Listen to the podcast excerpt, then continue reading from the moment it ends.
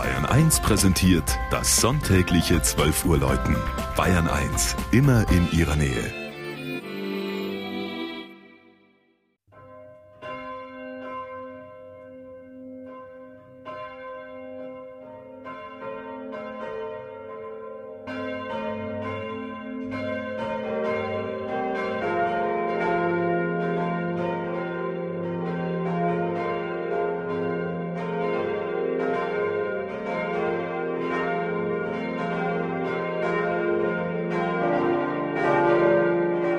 Lahm in Oberfranken.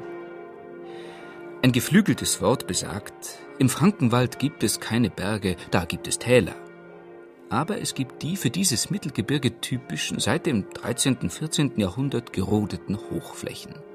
Und auf einem dieser Höhenrücken, etwa 15 Kilometer nördlich von Kronach, liegt auf 550 Metern Meereshöhe das knapp 300 Einwohner zählende Pfarrdorf Lahm.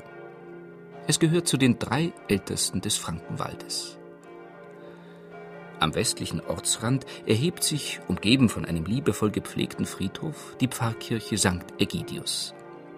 Durch 4000 freiwillige Arbeitsstunden vieler Pfarrbürger von Lahm und Hesselbach und dank großzügiger Spenden konnte das Gotteshaus in den vergangenen Jahren außen und innen grundlegend renoviert werden.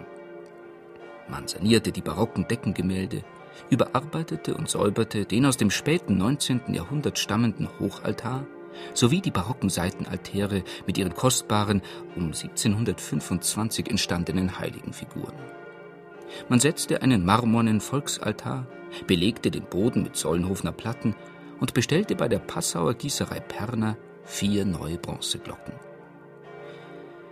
So steht nun der mit dem blauen Gold des Frankenwaldes, dem Tonschiefer gedeckte Sandsteinbau, mit seinem Rundchor und dem dreigeschossigen Turm wieder so prächtig über Lahm wie wohl zur Weihe am 30. September 1770.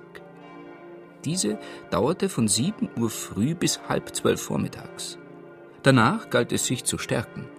Weihbischof, Pfarrer und weiteren 18 Honoratioren servierte man laut Pfarrarchiv Gänse, Enten, Hasen, Fasan, Auerhahn und Rehbraten, Pasteten, Salat, Obst, Burgunder, Franken und Rheinwein.